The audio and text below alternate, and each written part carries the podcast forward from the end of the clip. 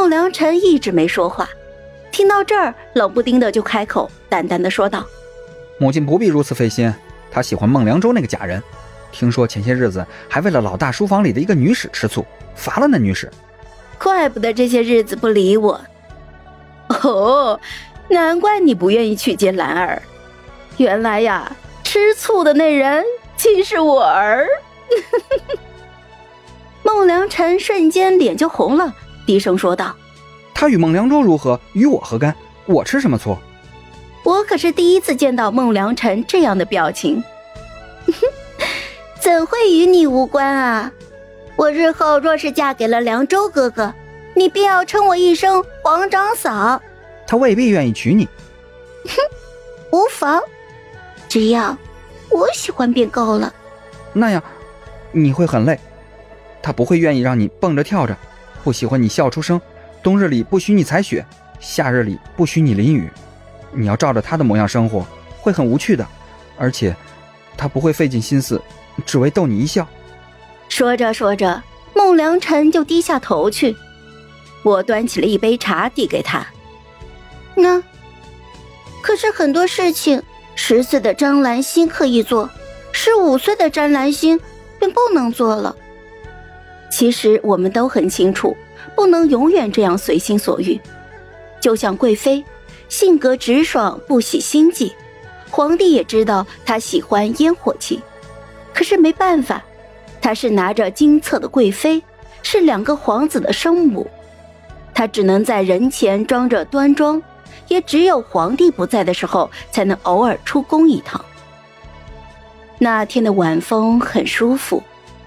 孟良辰送我回府的时候，站在马车边上红了眼圈他盯着我看了许久许久，终究什么都没有说。皇帝微服私访回来之后，孟良辰自请就跟着赵大将军去戍边了。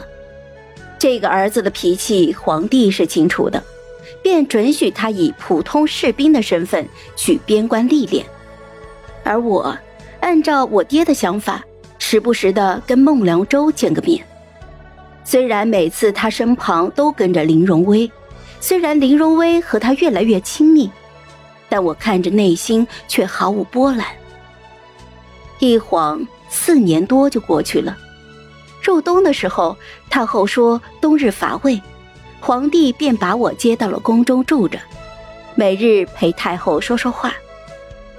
下第一场雪的时候，我和以往一样去了戏台。自从孟良辰走后，每年采雪总是少了一些乐趣。一路闷着头走到了戏台前，便看到白茫茫的雪地上留下了一双脚印。小丫头，这次你输喽！一个陌生又熟悉的声音在我的头顶响起。我抬头望过去，在飘飘洒洒的雪中。一个少年坐在戏台的屋顶上看着我，是孟良辰。他飞身下来，笑着朝我走过来，我却鼻头一酸，一滴眼泪滑了出来。这几年他长高了许多，身形也挺拔了许多，只是不似以前的白嫩了。不过输了一次嘛，也不至于哭啊。我输过那么多次都没哭过。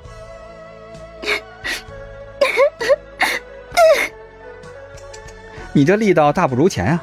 我记忆中的张兰心出拳可是快准狠的。